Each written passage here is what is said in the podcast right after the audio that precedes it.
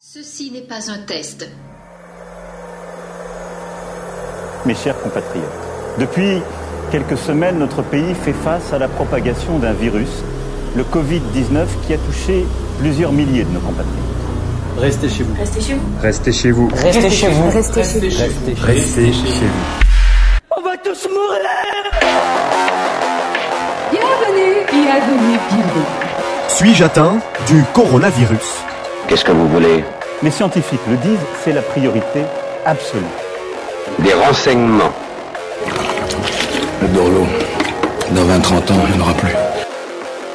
Le patriotisme est l'exact contraire du nationalisme. Ben voyons.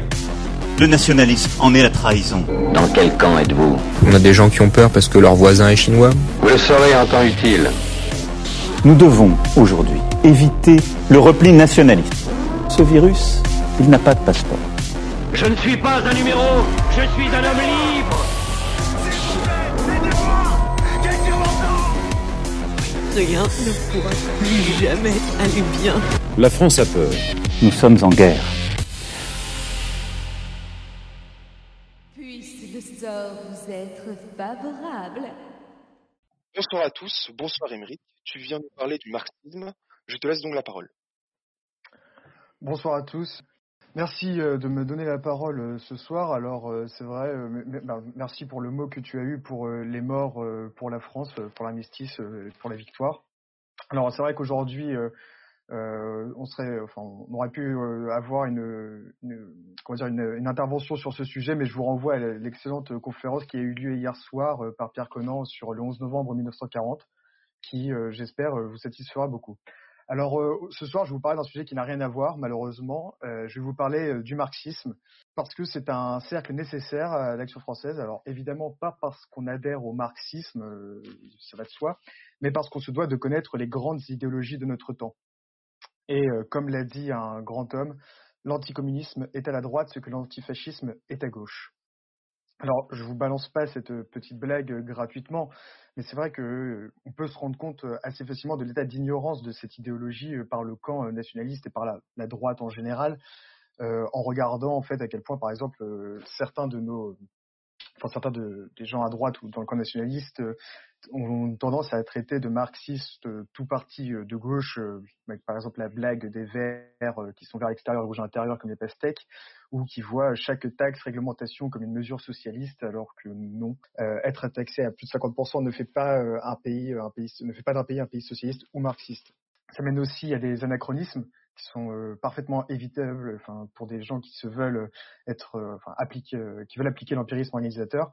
On voit par exemple des fois les gens inclure jusqu'à Robespierre dans, le marxisme ou dans le communisme, même si j'admets que pour ce côté-là, euh, les communistes le font aussi allègrement pour légitimer leur, leur idéologie. Ça peut aussi mener à voir le marxisme uniquement par le prisme économique. Euh, C'est une confusion entre marxisme et euh, collectivisme, par exemple.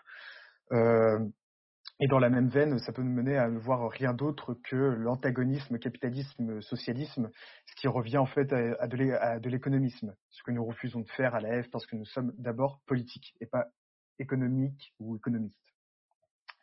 Euh, en parlant de politique, c'est vrai qu'a priori, on pourrait se dire pourquoi faire un cercle sur le marxisme, puisque le marxisme en France, aujourd'hui, euh, c'est peu reluisant, je veux dire, ça pèse plus du grand chose. Si on prend tous les partis marxistes à proprement parler, donc PCF, PRCF, PCRF, lutte ouvrière, ça vole pas très haut dans les sondages. Euh, mais il y a d'autres, même s'il y a d'autres groupes à côté qui euh, se revendiquent, euh, enfin qui, comment dire, qui gardent ça dans leur, sont plutôt on va dire marxiens plutôt que marxistes comme les Antifa, le NPA ou la France insoumise. en revanche, par contre, là où ça reste assez présent, c'est dans les syndicats. Euh, qui, sont une qui ont un véritable pouvoir politique et euh, ou du moins ce qu'on pourrait un pouvoir de vis-à-vis de nuisance même enfin de nuisance vis-à-vis de nous. il y a aussi toute une influence, je vais pas dire marxiste non plus, mais marxienne dans tout ce qui est les les, les, les études, des études, comment dire, constructivistes, enfin la vision constructiviste, le postmodernisme, ce qu'on peut regrouper des fois dans le fameux et fumeux concept du marxisme culturel. Alors que bon, c'est enfin on pourrait y revenir, mais c'est un, concept euh, anti 68 art qui n'est pas très, euh, qui n'est pas très pertinent dans une critique du marxisme, puisque ça ajoute un peu de, freudisme, ce qui est assez paradoxal, mais pour en tout cas cette vision 68arde, si ça vous intéresse, je vous renvoie à l'ouvrage de Michel Kluskar, Néofascisme, idéologie et idéologie du désir, et aussi et surtout de son commentaire par Dominique Pagani, que vous pourrez retrouver sur YouTube dans une série d'entretiens qui sont assez fascinants. Alors, dans le monde, euh, pour sortir un peu de la France, le marxisme est encore porté aujourd'hui dans son courant, euh, enfin, majoritairement dans son courant euh, maoïste par la Chine, euh, dans une, enfin, dans moi, ce que je, considère une sous-branche du maoïsme dans le juchisme avec la Corée du Nord. Il y a quelques niches aussi d'Amérique du Sud qui continuent de s'en réclamer ou de le porter, comme le Venezuela, même si ça, ça concernait plus Chavez que Maduro, Cuba dans une autre mesure, et en Europe avec la Biélorussie, peut-être plus pour longtemps qui est vraiment le dernier État euh, soviétique à, proprement parler. Bon, tout cela, euh, si on fait un, petit bilan comme ça à chaud, ça fait peu au regard de l'importance de, euh, de, cette idéologie en France et dans le monde, surtout à partir de la fin du 19e, du 19e siècle, quand le marxisme devient le courant socialiste majoritaire, et jusqu'à la fin du 20e siècle. Cependant, euh, elle mérite quand même de s'y intéresser parce que c'est, euh, en plus parce que c'est un sujet des, cahiers de cercle doctrinaux de la F et comme ça, vous et moi, on pourra tous aller pointer au bureau politique et leur dire qu'on est très assidus. Alors, après cette introduction euh, un petit peu trop longue, je vais essayer de me concentrer en fait sur deux aspects du marxisme que j'aimerais vous, développer. Je pourrais pas tout aborder évidemment parce que c'est une idéologie tellement importante et totalisante que on ne pourrait pas la résumer en un seul cercle. On pourra parler à la fin, si vous souhaitez, de certains aspects que je n'ai pas euh, abordés. Et je vous donnerai également euh, peut-être euh, des, ma, propre bibliographie s'il y a des choses qui vous intéressent. Alors mon cercle s'articulera autour de deux axes. Ce, sera une suite de deux grandes parties plutôt. D'abord, un aperçu du socialisme pré-marxiste, de Saint-Simon jusqu'à Marx et même un petit peu après jusqu'à la deuxième internationale et puis euh, d'un traitement du marxisme en lui-même. Mais là, j'ai fait un parti pris, ce sera surtout l'aspect anthropologique et philosophique, puisque ce sont surtout sur ces aspects que nous sommes en opposition avec, euh, avec Marx, même si évidemment sur le plan économique, euh, on a un certain nombre de désaccords et d'oppositions, dont on pourra parler après. Alors, en ce qui concerne mes sources, j'ai utilisé, j'ai utilisé un, un, grand volume de Jacques Droz qui est intitulé Histoire générale du socialisme, euh, l'ouvrage de Marcel Van Linden, Le mouvement social, qui est assez récent, qui euh, donne une bonne vision de, des, influences, euh, des multiples influences dans les, dans les trois internationales, enfin surtout dans les deux premières. Au niveau doctrinal, je me suis aussi beaucoup fondé sur Émile Durkheim, le socialisme, sa définition, ses origines, la doctrine saint-simonienne. Évidemment, j'ai dû me pencher sur le manifeste du Parti communiste de Karl Marx et de Friedrich Engels, et euh, aussi sur ce qui est de Karl Marx, j'ai complété avec euh, divers euh, travaux, notamment ceux de Charles Robin et de Michéa. Alors, on va pouvoir rentrer dans le vif du sujet avec la naissance et le développement du socialisme pré-marxiste. Alors, je vais me concentrer, comme je l'ai dit un petit peu avant, sur la période 1820, 1900, Première Guerre mondiale, peut-être jusque enfin, 1919 pour aller vite. En fait, ce sera surtout une liste assez exhaustive de différents euh, non exhaustifs pardon, de socialistes euh, pré-marxistes pour que vous puissiez voir d'autres visions du socialisme et, aussi, et surtout les points communs pour voir en fait comment euh, d'une pensée, on va dire assez nébuleuse entre plein d'auteurs qui des fois ont des liens entre eux, des fois pas, on a cheminé, enfin ça a cheminé vers une doctrine très établie et bien bien structurée. Alors, le mot socialisme, il apparaît en France euh, en 1832 sous la plume de Pierre Leroux. En 1832, c'est euh, le règne de Louis-Philippe. Pierre Leroux, c'est un polytechnicien qui désigne euh, le, qui désigne tout bêtement, en fait, tout bêtement, enfin, c'est quand même beaucoup, mais l'idée que la société peut être organisée, planifiée par un ingénieur pour être plus juste. Voyez, donc là déjà, là il y a le, c'est peu euh, dit comme ça, c'est vrai que c'est assez court comme définition par rapport à ce qu'on peut trouver aujourd'hui sur dans différents dictionnaires, mais euh, je vous demande de bien retenir cette idée puisque on va la retrouver euh, dans plusieurs penseurs. Alors Pierre Leroux, c'est un saint-simonien et c'est pas anodin, vous le verrez, parce que le saint-simonisme c'est en quelque sorte la base matricielle du socialisme sur laquelle j'aimerais vous dire quelques mots. Alors très rapidement sur Saint-Simon, c'est un aristocrate français qui a vécu euh, de la fin du XVIIIe siècle, euh, enfin, deuxième moitié du XVIIIe siècle à la première moitié du XIXe siècle. c'est un progressiste qui approuve la révolution, mais qui vit un vrai choc sous la terreur parce qu'il est emprisonné et qu'il est ruiné par les mauvaises affaires. Il a suivi également des cours à Polytechnique après son, son emprisonnement. Euh, il publie en 1820 un ouvrage qui s'appelle L'organisateur. Euh, c'est un terme et une, notion qu'on va beaucoup retrouver chez Leroux, euh, dans, lequel il développe aussi le, le concept de philosophie de l'histoire. L'expression, euh, enfin, on retrouve cette expression euh, chez lui. Alors, c'est pas lui qui l'a inventé, on, en reparlera après, mais, c'est aussi repris par d'autres socialistes et notamment par le plus connu Marx. il a une une vraie conscience, il a une conscience d'une nouvelle époque, d'une époque critique, euh, car ce, pour lui, ceux qui dirigent ne sont plus adaptés aux conditions nouvelles. Il faut pour lui de nouveaux, de, nouveaux dirigeants pour que la société retrouve une bonne situation. Il faut des, nouvelles élites, des industriels, des savants. Il aimerait en fait, euh, dans, ses propres termes, un parlement industrialiste euh, composé d'ingénieurs, de biologistes, qui dirigerait de manière autoritaire une production collective. Donc vous voyez, là, euh, on commence, enfin, même dès Saint-Simon, on commence à avoir des trucs, enfin, on commence à avoir des, éléments qu'on va retrouver chez Marx. Alors, on, parle évidemment plus de Saint-Simonien que de Saint-Simon lui-même, parce que ce sont surtout ses disciples qui vont répandre ces idées, parfois en les radicalisant, et qui vont tenter de les appliquer euh, réellement à leur échelle. Euh, ils fondent par exemple une nouvelle église saint-simonienne qui est dirigée par euh, un père suprême, dont le plus connu qui s'appelle Prosper Enfantin, lui aussi polytechnicien très antilibéral, contre les élections, contre la propriété. ils vont fonder des, des espèces de, couvents, de couvents casernes. Enfin, leur idéal, c'est le couvent pour les femmes ou la caserne pour les hommes. Ils créent un couvent à Ménilmontant où ils partagent les biens, son, uniforme. Il y a même une question, il y a même carrément la question de la mise en commun des épouses. Mais c'est un petit peu, comment dire, ils sont un peu trop, enfin c'est, ils, ils, se retiennent un peu et euh, font vœu finalement de chasteté pour éviter d'avoir à répondre à la question. Ils inquiètent, euh, ils inquiètent tellement les autorités qu'en 1832 ils subissent un procès et euh, à la suite de dettes euh, doivent fermer le couvent. Mais comme on verra, ils vont avoir une grande influence au-delà de leur propre de leur propre groupe. Alors, je passe euh, dans le même temps sur les, expériences utopiques anglaises et américaines du début du XIXe siècle, parce qu'elles sont surtout euh, euh, expérimentales et qui n'ont pas abouti à une doctrine bien définie. C'est-à-dire que même si là, Saint-Simon, les, Saint-Simoniens, c'est des expériences qui n'ont pas duré très longtemps, la base matricielle est là. Là, des gens comme Robert Owen avec New Harmony dans l'Indiana, si ça vous intéresse, c'est très intéressant, mais comment dire vous pouvez, vous pouvez voir euh, après, euh, on peut en reparler. Euh, la constitution doctrinale en France, elle a eu lieu à partir des années 1830, en fait, après les échecs des, des Saint-Simoniens, mais qui diffusent néanmoins leur, leur matrice. En France, c'est un contexte économique et social assez, assez particulier. C'est un peu plus tardif qu'au Royaume-Uni. Notre industrialisation, elle a eu lieu un peu, un peu après. Et il y a la révolution des, Trois Glorieuses où les ouvriers jouent un rôle assez important dans, le changement de régime, même s'ils n'ont pas euh, abouti à la République et à la révolte sociale que certains euh, souhaitaient.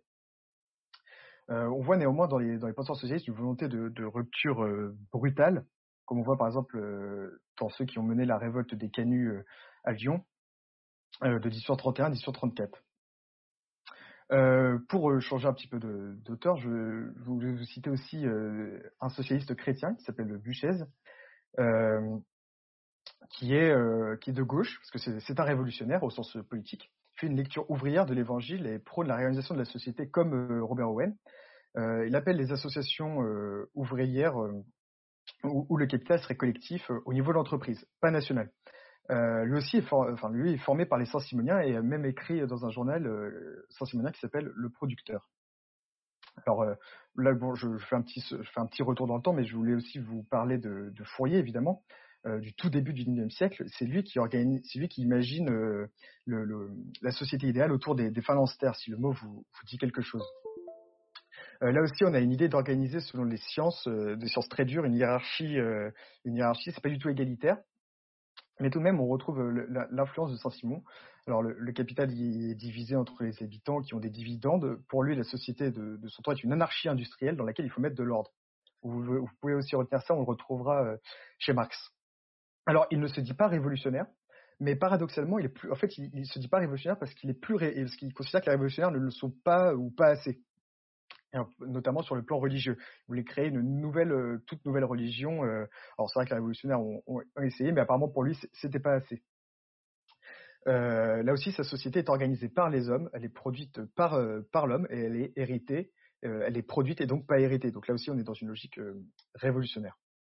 Il y a des essais de, de dans les années 1830, mais là aussi, ce sont des, des échecs qui, qui, ne durent pas. c'est surtout des expériences qui ne durent pas très longtemps. Alors, on peut aussi citer par exemple Louis Blanc, euh, qui se considère également comme un héritier des, Saint-Simoniens, mais qui lui a une dimension, au contraire de Buchez, qui, est une dimension nationale.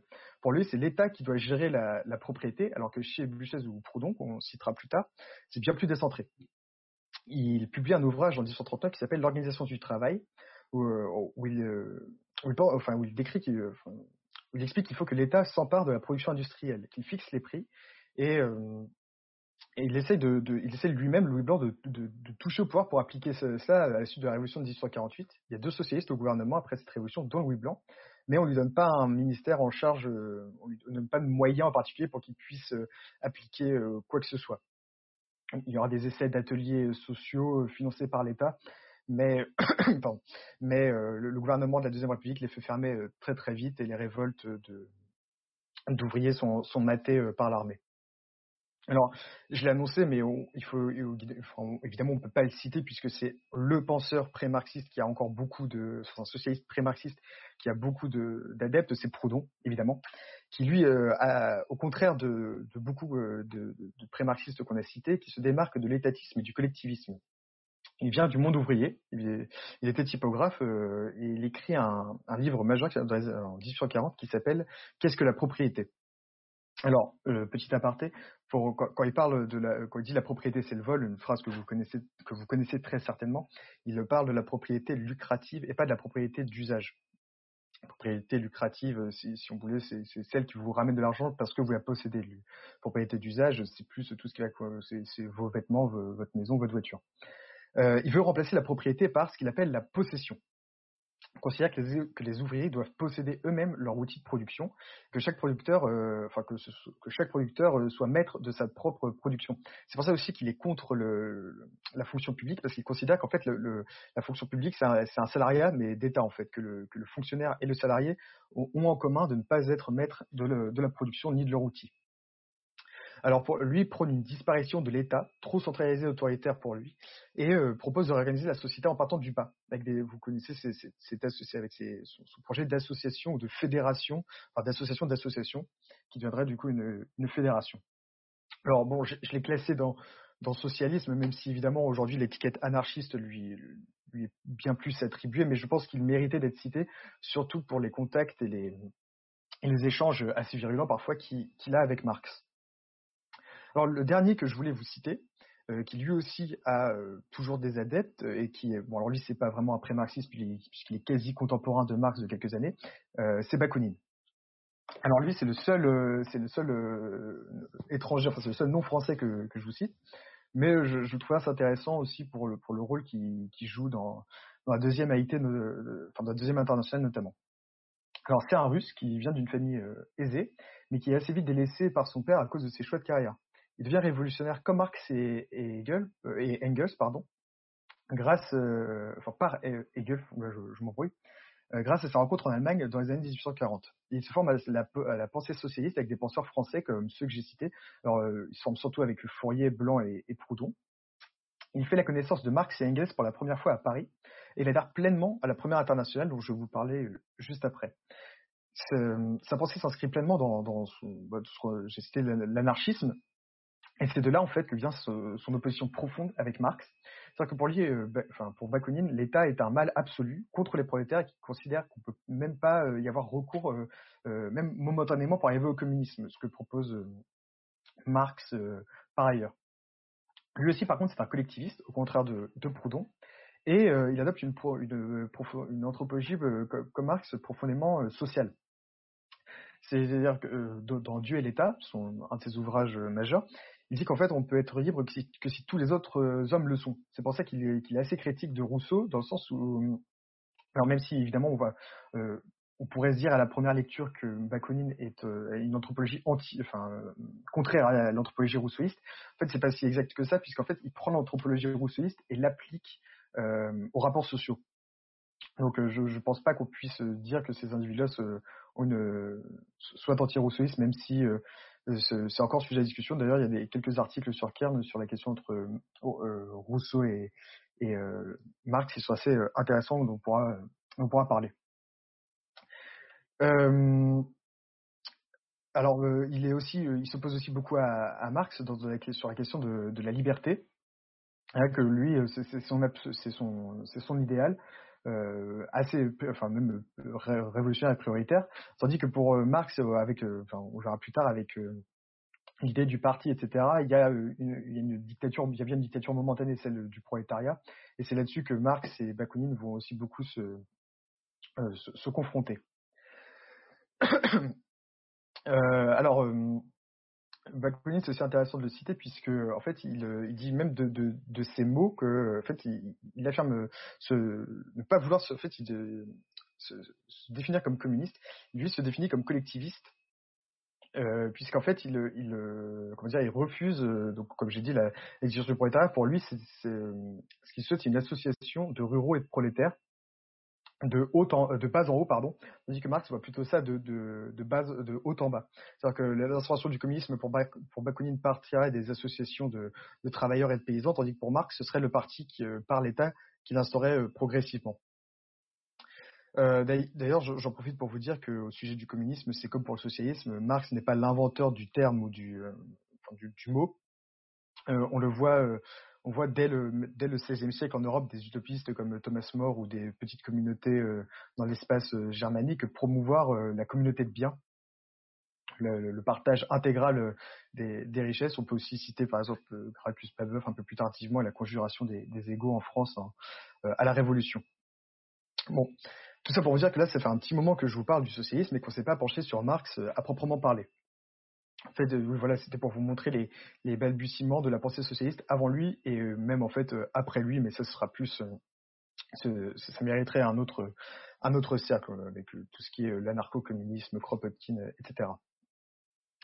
Avant tout, pour Marx, il faut, faut, bien se mettre en tête que Marx vit au XIXe siècle. Le XIXe siècle, c'est par essence le siècle de la, de la méthode scientifique. C'est le siècle où se développent en, Europe toutes les sciences dures. Enfin la méthode scientifique dans les sciences dures, pardon. Euh, il vit en plus dans l'espace germanique où l'État prussien devient petit à petit l'unificateur allemand.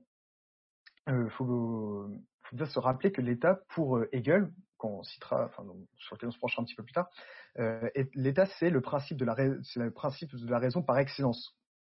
Ça aussi, il faut bien se,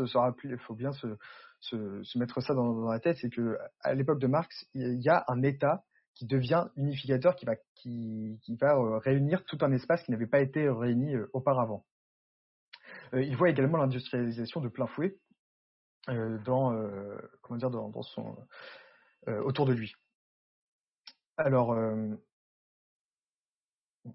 Alors, euh, c'est au début du, du 19e siècle que, et par les, et par les penseurs socialistes, en fait, que, enfin, par les penseurs socialistes français, que le, socialisme va se diffuser euh, en Allemagne. On peut, euh, d'ailleurs, c'est euh, le premier groupe socialiste allemand euh, et fondé en 1832 à Paris. Euh, il y a beaucoup de Saint-Simoniens en fait quand ils ont été, euh, quand, ils ont dû fermer leur leur, leur couvent, ont dû émigrer et certains sont allés en Allemagne qui, ont beaucoup du coup qui ont beaucoup influencé les, penseurs allemands. Marx, c'est vraiment le disciple intellectuel d'Hegel. Il n'a pas connu, mais il a influencé par Hegel. Euh, qui considère, comme j'ai dit, que l'État, c'est le summum de, l'organisation sociale, c'est la rationalité incarnée. Euh, pardon. Euh, alors Marx, pour revenir un petit peu plus à son à son milieu de vie, c'est alors il naît dans un dans une famille bourgeoise, comme vous le savez, et il va mener une vie errante avant de sortir d'Allemagne au début des années 1840, et il s'installe à Londres en 1849 jusqu'à sa mort.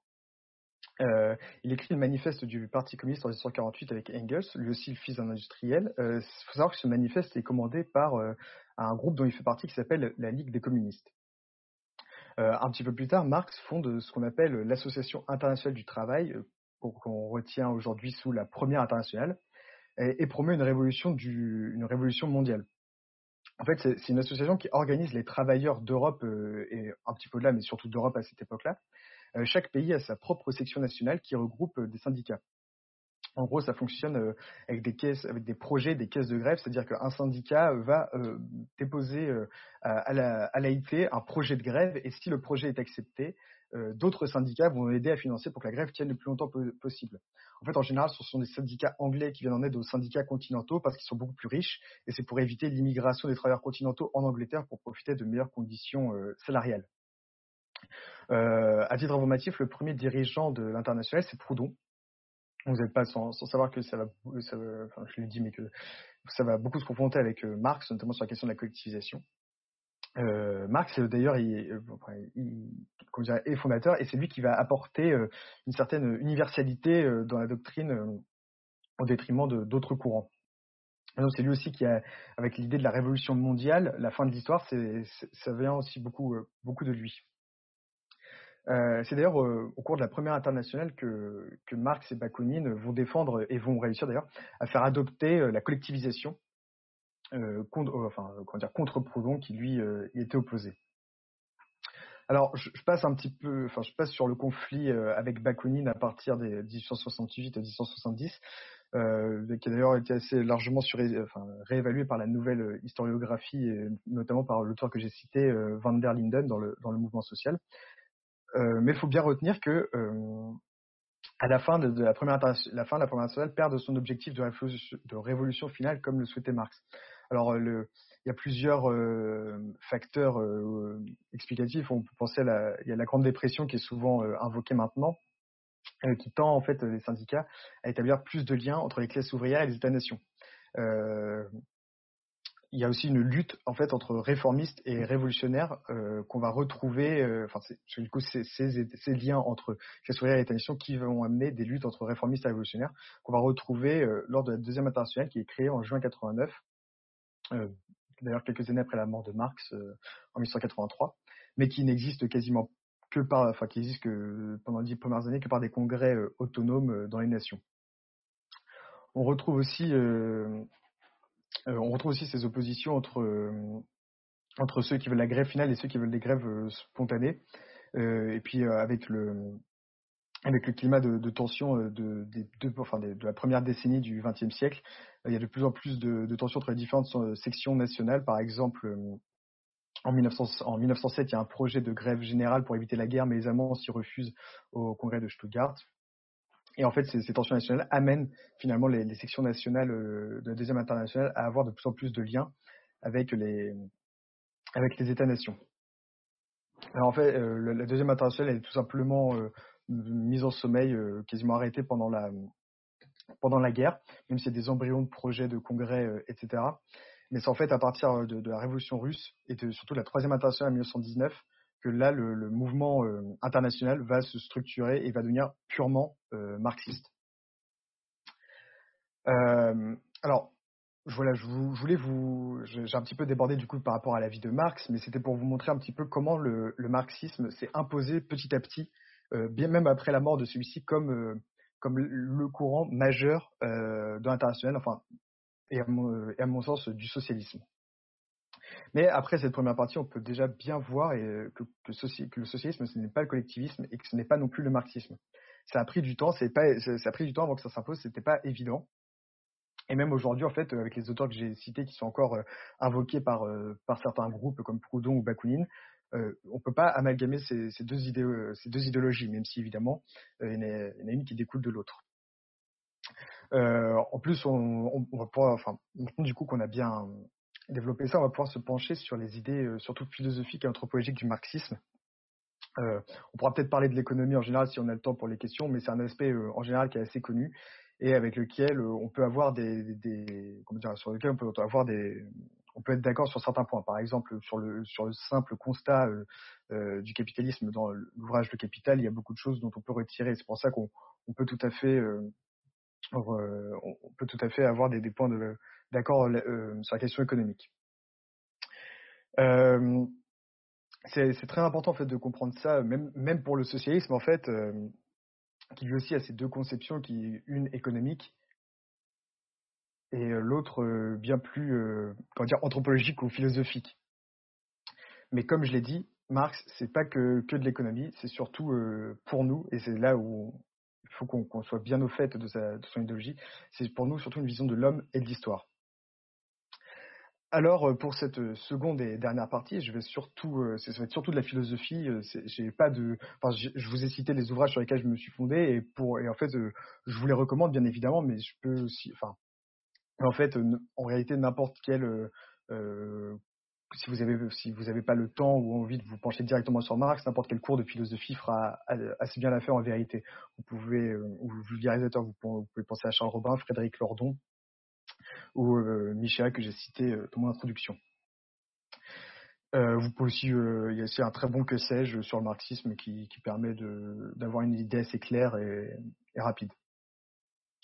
alors, bon, sur l'idée de, sur la philosophie marxiste à proprement parler, le, si on doit citer un seul penseur qui a influencé Marx, malgré tout ce que j'ai dit avec Saint-Simon, c'est bien entendu Hegel.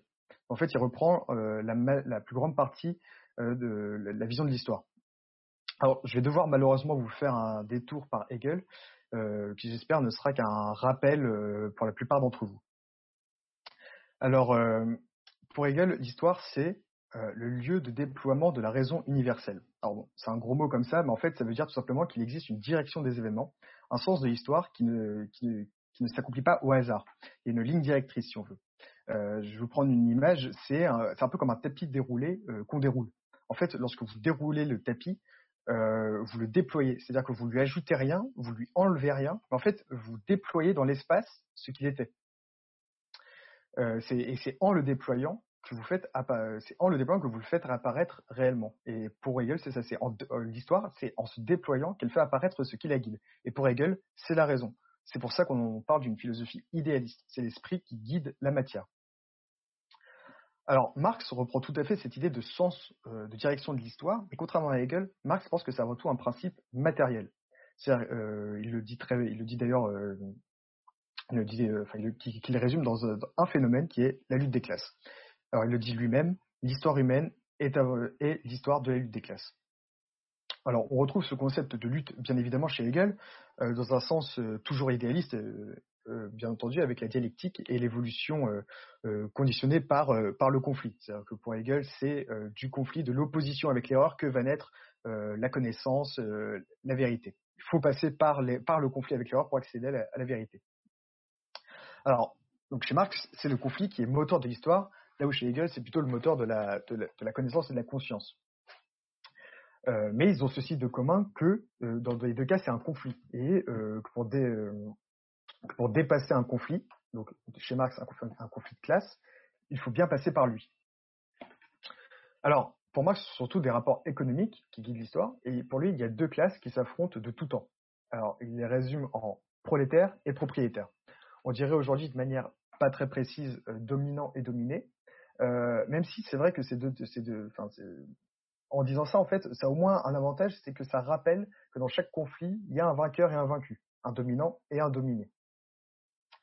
Alors euh, évidemment, Marx, euh, à son époque, il va parler de, bourgeois et d'ouvriers, mais euh, il va toujours, enfin, pour lui de tout temps, il y a quand même les propriétaires et les et, les prolétaires. Alors, les propriétaires et les prolétaires se qualifient ainsi en raison de leur possession matérielle. C'est pour ça qu'on parle pour Marx de matérialisme historique, de ou de dialectique matérialiste, en ce sens que c'est l'esprit, dans ce sens que l'esprit et l'histoire sont guidés par la matière. Il n'y a pas pour Marx d'esprit supérieur du monde qui commanderait à la matière. Euh, dans l'histoire de la philosophie, d'ailleurs, si ça vous intéresse, on appelle cette inversion le, euh, on appelle cette inversion le renversement matérialiste de Marx euh, par Marx de la philosophie hegelienne. D'ailleurs, Marx le dit, assume tout à fait ce renversement. Il dit ce n'est pas la conscience des hommes qui détermine leur être, c'est au contraire leur être social qui détermine leur conscience. Alors, petit aparté, euh, Marx précise bien l'être social, c'est-à-dire l'homme pris dans ses rapports sociaux euh, et donc pour lui économiques. Euh, c'est pas pour lui un être nu comme l'homme avant la société de Rousseau, ni un homme purement biologique comme ça pourrait être le cas pour des matérialistes racialistes. Alors, pour Marx, nous avons les idées de notre situation matérielle. on reviendra un petit peu là-dessus. c'est c'est ce pour ça qu'on enfin, peut résumer dans le déterminisme matériel et social. Les lecteurs de Spinoza comprendront le déterminisme. la conséquence de cette idée, c'est l'absence, évidemment, l'absence de liberté puisque nos conditions matérielles euh, d'existence nous conditionnent à penser de telle ou telle manière. Et euh, c'est de ce conditionnement que euh, ce que Marx va appelle, enfin ce que Marx a tiré aussi son concept d'aliénation qui se produit entre, enfin sur le propriétaire par le sur le propriétaire pardon par le propriétaire pour faire coïncider la volonté de l'employé avec les intérêts enfin, matériels du propriétaire et justifier euh, ce qu'il appelle l'extension de la plus-value. Alors, je passe volontairement sur le concept d'aliénation, faut que je passe très, très vite fait, euh, c'est parce que, car ce n'est pas ce qui m'intéresse le plus ici. Ici, comme j'ai dit, c'est ce qui m'intéresse le plus, c'est les sources de l'histoire, la dialectique, mais on pourra aussi y revenir euh, un petit peu à la fin. Mais euh, sur le sur l'aliénation, euh, Jean-Claude Michat a écrit des trucs qui peuvent, pour aller plus loin. pour revenir aux sources de l'histoire, pour Marx, il faut faire triompher euh, les, prolétaires. Alors attention, il ne parle pas du Lupen prolétariat, mais juste des prolétaires. Pour ça, il faut donner au prolétariat un parti qui lui donne une conscience, qui donne du coup au, prolétaire une conscience de classe, qui lui permet de prendre le pouvoir et d'instaurer la dictature du prolétariat et la nationalisation. Pour Marx, euh, ça doit être une phase où l'État doit centraliser absolument toute la production pour aboutir petit à petit au communisme, en fait à un, euh, et, en fait, à un moment où l'État deviendrait inutile et s'effacerait petit à petit euh, au profit d'une société de rapports euh, de rapport libres et d'un homme nouveau. pour certains marxistes non orthodoxes, cette phase serait un retour au communisme primitif de la préhistoire, avant l'apparition des sociétés. On retrouve cette lecture chez Francis Cousin, par exemple. Mais comme j'ai dit, en fait, c'est pas très orthodoxe parce que rien que d'un point de vue, rien que sur le, comment dire, du, point de vue du progrès technique, euh, ce serait de l'anti-industrialisme, ce qui n'est pas du tout marxiste. Alors, on voit donc que le marxisme, même si c'est une idéologie de rapports sociaux et non de l'individu, euh, euh adopte une anthropologie euh, rousseauiste. Le cas, par exemple, du communisme primitif, qui, est en fait une sorte de société d'homme à nu de Jean-Jacques Rousseau. qu'il s'agit de retrouver ou de créer en fait en réalité comme on l'a vu, avec le, sens de l'histoire. Marx considère en fait qu'il faut, euh, Marx aussi est également pleinement révolutionnaire dans le sens où il considère qu'il faut passer par la Révolution française. Alors évidemment, il va se montrer très critique, et certains marxistes vont pointer du doigt à raison les critiques de Marx et Engels euh, vis-à-vis de vis-à-vis par exemple des lois le Chapelier ou certaines lois très très libérales mais il faut pas oublier que pour eux en fait dans le dans la logique anthropologique ça reste un progrès euh, évidemment, mais il, faut, il faudra faire mieux. Euh, vous pourriez également vous dire que l'organisation de la classe prolétaire, pour qu'elle prenne le pouvoir, euh, la, fin fin etc., ce serait intervenir dans le déroulé de l'histoire et ainsi aller contre son sens. En fait, non. pour Marx, c'est une, c'est pas non plus comme une fatalité, mais ça va arriver dans le sens où où l'histoire, en fait, c'est une, lutte de classe, hein, comme j'ai dit, et euh, l'avènement de la classe prolétaire, euh, c'est bien, comme, son nom l'indique, c'est l'avènement d'une classe. Hein. juste, ce serait juste la victoire d'un autre, enfin, d'un nouveau, euh, d'une nouvelle classe, et du coup un changement de l'ordre dominant-dominé. pour lui, et d'ailleurs pour lui, cette révolution est même nécessaire, car le capitalisme, pour lui, entraîne une production industrielle anarchique et crée lui-même, en fait, euh, par, la, par la, la détérioration pardon, des classes laborieuses, les conditions propices à susciter une conscience de classe chez les prolétaires qui euh, vont pouvoir, en fait, tout simplement, euh, enfin, tout simplement non, qui, par la dictature du prolétariat, vont pouvoir instaurer le socialisme et, à terme, aboutir à la fin de l'histoire. Alors, voici en quelques mots les, les, points de, enfin, les, les, principaux points de la philosophie marxiste que je voulais vous expliquer. J'espère que vous avez pu voir euh, plus précisément ce qu'est le marxisme, surtout la différence en fait avec le socialisme et le collectivisme, qui est, euh, et que ce n'était pas qu'une doctrine économique, mais surtout une philosophie. Euh, maintenant, on va pouvoir se poser enfin, le, bilan. En tant que maurassien, en quoi sommes-nous opposés au marxisme? Alors, moi, j'ai commencé à répondre sur certains points, mais on va essayer de, j'essaie de le faire plus en détail. bah, Pas de secret, c'est avant tout, comme j'ai comme j'ai dit et répété, sur la philosophie. Euh, la nationalisation, par exemple, des, des, des, moyens de production, on peut y être, euh, on va dire, c'est pas euh, c'est pas antinomique à notre pensée. Alors évidemment, on va pas, nous on voit pas la nationalisation comme une fin en soi. On veut pouvoir, on, on peut vouloir par exemple nationaliser un tel type d'industrie à un moment donné et vouloir le privatiser à un autre moment.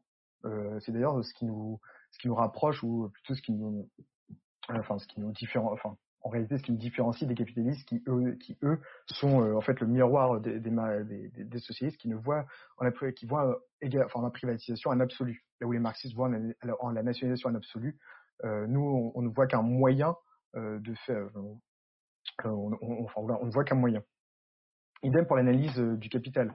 Euh, enfin, certains points, c'est toujours d'actualité. Et sur l'analyse du fonctionnement du système capitaliste, euh, le rôle du prolétaire, du propriétaire, les dividendes, l'extension consentie de la plus-value, également euh, le concept de l'animation, on peut aussi être tout à fait d'accord. Enfin, avec certains points. Mais c'est, surtout les solutions que nous rejetons. Bon, parenthèse fermée, revenons à la, philosophie. Euh, bah, évidemment, du coup, c'est la vision de l'histoire qui est de Marx qui est totalement contraire à la nôtre même si on est d'accord et on admet que la lutte des classes existe de tout temps, pour nous, elle n'est pas le moteur unique de l'histoire. Il y a plein d'autres facteurs qu'il ne faut pas, euh, enfin, comme dire qu'il faut pas négliger, qui sont à prendre en compte et qui ne découlent pas euh, euh, de la lutte des classes. En plus, il y a une, enfin, nous en tant qu'empire, en tant qu'adepte de l'empirisme organisateur, voir l'histoire comme, enfin, d'un point de vue marxiste, c'est une erreur, c'est une tautologie, puisqu'en fait, on, étudie les faits en sachant déjà ce qu'on va y trouver, c'est-à-dire la lutte des classes, alors qu'en fait, il faut pas voir, quand on étudie un, phénomène historique, il faut pas y appliquer, enfin, faut pas euh, partir euh, en sachant, enfin, en sachant déjà ce qu'on veut y trouver. Enfin bon, je vais quand même rendre à César ce qu'est à César, et euh, euh, cela ne doit pas vous priver de lire certains historiens, même si euh, euh, leur notice Wikipédia euh, leur euh, accole l'étiquette marxiste, surtout dans les années 50-60, puisqu'il y en a quand même beaucoup d'entre eux qui ont apporté à l'historiographie, surtout économique, beaucoup d'études qui n'avaient pas été menées avant eux. Il faut, reconnaître.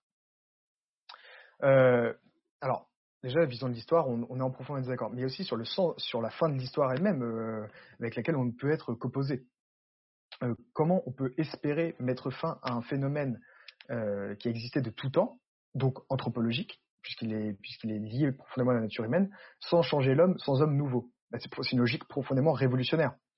Euh, idem pour la, pour la vision de la société. Même si ça c'est plus inhérent, on va dire, au socialisme, euh, au sens philosophique toujours, hein, général, au, au sens général, euh, l'idée qu'on peut créer, organiser, planifier la société et ainsi, enfin, qu'elle ne serait plus héritée et qu'elle sera un produit de l'homme, c'est contraire à notre à l'anthropologie traditionnelle aristotélicienne et maurassienne, où la société est un fait de nature et où l'homme est un éternel débiteur vis-à-vis de cette dernière.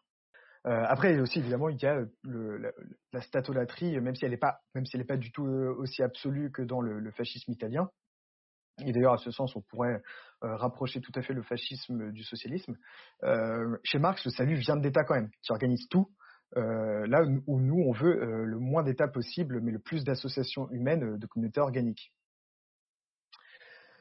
Alors, bon, ça fait beaucoup de points de, désaccord, mais je pense avoir cité les principaux.